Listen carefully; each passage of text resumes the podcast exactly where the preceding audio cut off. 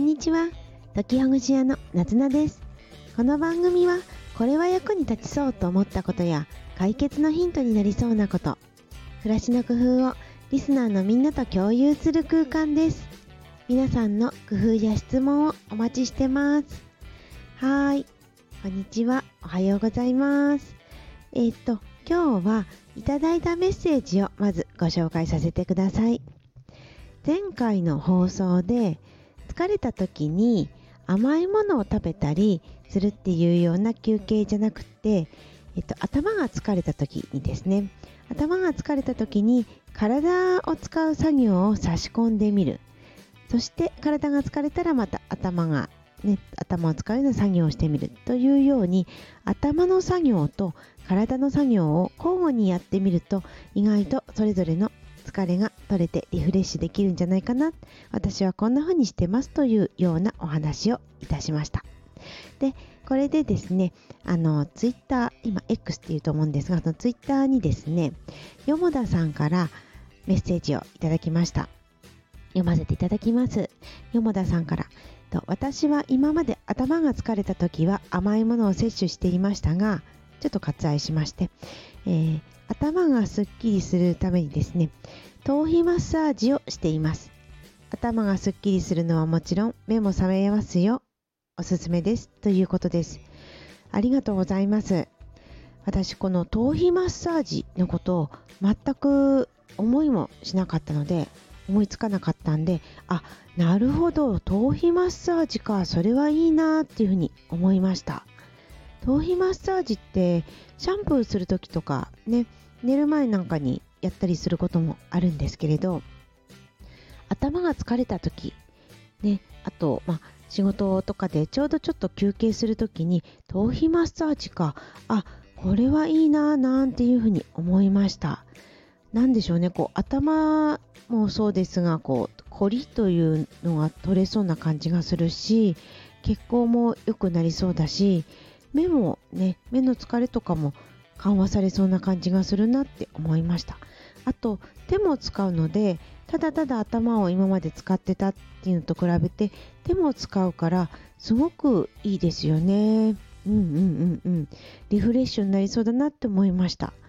頭皮マッサージのやり方をちょっとね調べてみたいななんていうふうに私は思いました。山田さんありがとうございました。これすごくいいなと思ったんでえっと共有ですかね、あの、以前というところのリツイートをさせてもらいました。ありがとうございました。はい。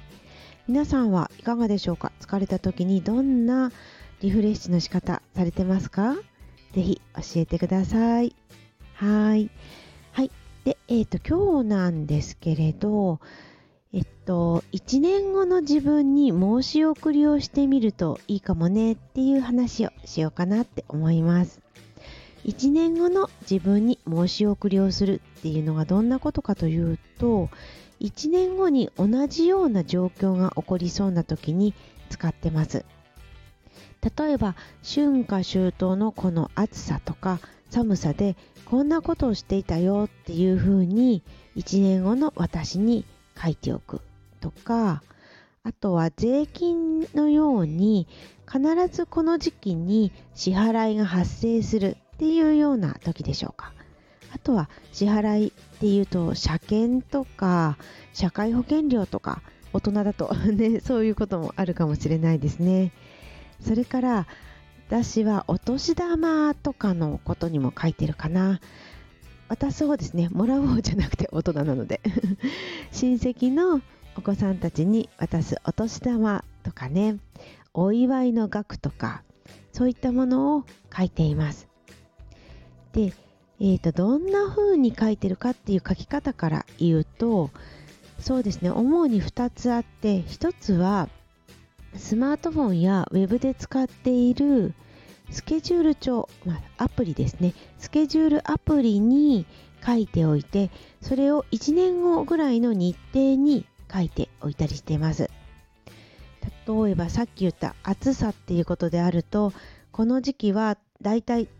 そうですね。私の住んでるところで言うと6月下旬ぐらいから梅雨が明けたりして暑くなるので暑くなったらもうこういうような作業はなかなかできなくなるから家の中でできることを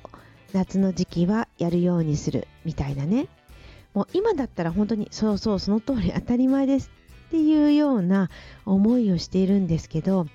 1年経つと忘れちゃったりすることもあったりするんですよね。なのでこういうことをアプリに書いて1年後にわかるようにしてます。もう一つのやり方が付箋に書いてそれを貼っておくっていうタイプです。この付箋は少し大きめの7.5センチ ×7.5 センチとかもうちょっと大きめの付箋に書いて貼っておきます。これはと日にちが決まってるっていうよりは税金とかそういうものなんですけど日にちが決まってるものではなくってだいたいこのくらいの時期だっていうこととそれがいつも同じところに同じフォルダにしまってるっていうタイプです。私が、えっと、付箋にですねフォルダに貼っていましてこれが社会保険料とか税金とか車検とかみたいなタイプになります。で私は付箋を使っているんですけれど電子でですねデータで保管している人はその保管のフォルダのところに書いておいてもいいかもしれません。でここには何か書いてるのかというとですね、まあ、大体このくらいの時期にこういう車検があるから気をつけてねとかこういう税金があるから用意してねっていうようなことを書いてます。はい。あとはあそうもう一つありましたね。えっともう一つがお年玉とかお祝い事とかそういうふうに親戚の人たちだったりそういう冠婚葬祭などでだいたいいくらぐらいを渡してるかどんなプレゼントを渡したかっていうようなこともまとめて書いてます。これは一冊のノートにしていてであのお付き合い帳っていうものがたまたま売ってたので多分これ100均とかでも売ってるかと思うんですけどお付き合い帳というものに書いてますですがこれは手書きのノートでも大丈夫だと思います。Excel でも大丈夫だと思います。書いてあることがいつ誰にいくらのお祝いをしたか渡したかあるいはいつ自分が何の項目でいただいたかっていうことを書いてます。これをしておくと楽なのがですね、えー、っと自分が誰かにお祝いをしたりお年玉をあげるときに前回にあるいは同等の項目でいくらを渡していたかということがわかることなんですね。あの平等になるっていう不平等にならないっていうところでとてもいいですね。これって家計簿を書いてる人だったらちゃんと載ってるのかもしれないし、まあ、私自身も家計簿をマネーフォワードというアプリを使って書いていてなんですけどあの手書きでねどうしてもその書かなければならない部分になると思うんでそういうお祝い事のものって書き忘れちゃったりすることがあったりあとはこうパッと見返せられるっていうところがこのノートにまとめておくといいことですね。家計簿アプリとか家計簿につけておくこともできるんですがいつ渡したのかとかをちょっとね遡らないといけないとね、いけないっていうその一覧線に少し書けるところがあるので、まあ、家計簿でもいいんですけれど誰かに、えーと、何をあげたっていうことを一冊のノートにまとめておくと便利だなっていうふうに思いました。はい。はい、そうですね。で、えっと、今日話した中でちょっとあの遡るんですけれどあの暑さ寒さで1年後の自分にどんなことを書いてるのかっていうことをまだお話ししてなかったんで例えばこんなことを書いてますっていうことですね。暑さについては先ほど言いましたね、えっと暑いから家の中でできること片付けとかそういうことを中心的にやるっていうこと。で寒さで言うと、まあ、割と最近はあの私の住んでる関東地方はですねえっと、寒いその冬の方が昼間の外の活動ができるっていうことが多かったりするんで、まあ、外での活動を織り込んでおくっていうこともそうなんですが急な寒波が来たりして何度か気をつけたことがありました。急な寒波で外の水道管が破裂しないような対処をしたり、えっと、水道メーターのところを温めたりとかあと木が枯れてしまいそうなことがあったんで木を保護するなんていうこともしましたね。それと私自身は暑い時に寒い時のもの。寒い時期に暑い時に必要なものを安く買ったりしているんで分かりました。あの夏に必要なものを冬に買って冬に必要なものを夏にリサイクルで安く買うなんていうこともしているので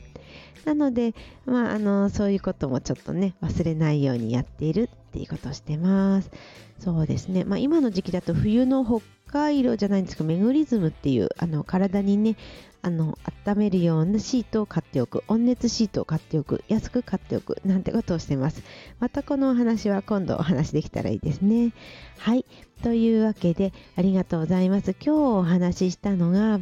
1年後の自分に申し送りできるようなことを書いておくと後々結構ねあの忘れちゃうこともあったりするんでいいですよっていうことをお話ししました。でその内容が付箋やえっとアプリとかねに1年後の自分のところに書いたり1冊のノートにまとめてるんですけれど主に3つあって1つが1年後の季節にこんなことするといいよって書いておくこと。2つ目が支払い関係。1年に1回とかあの起こらないような支払い関係のところに書いておくといいよということ。3つ目がお付き合い帳を使ったりしてお年玉とかあの誰かに何かお祝いをするっていう時にいくら渡したかっていうことを書いておくといいですよっていうことをお話ししました。ということでちょっと早口になっちゃいましたけれどはいあの聞いていただいてありがとうございました。お便りお待ちしてます。いいねもお待ちしてます。はいそれではまたね。またお会いしましょう。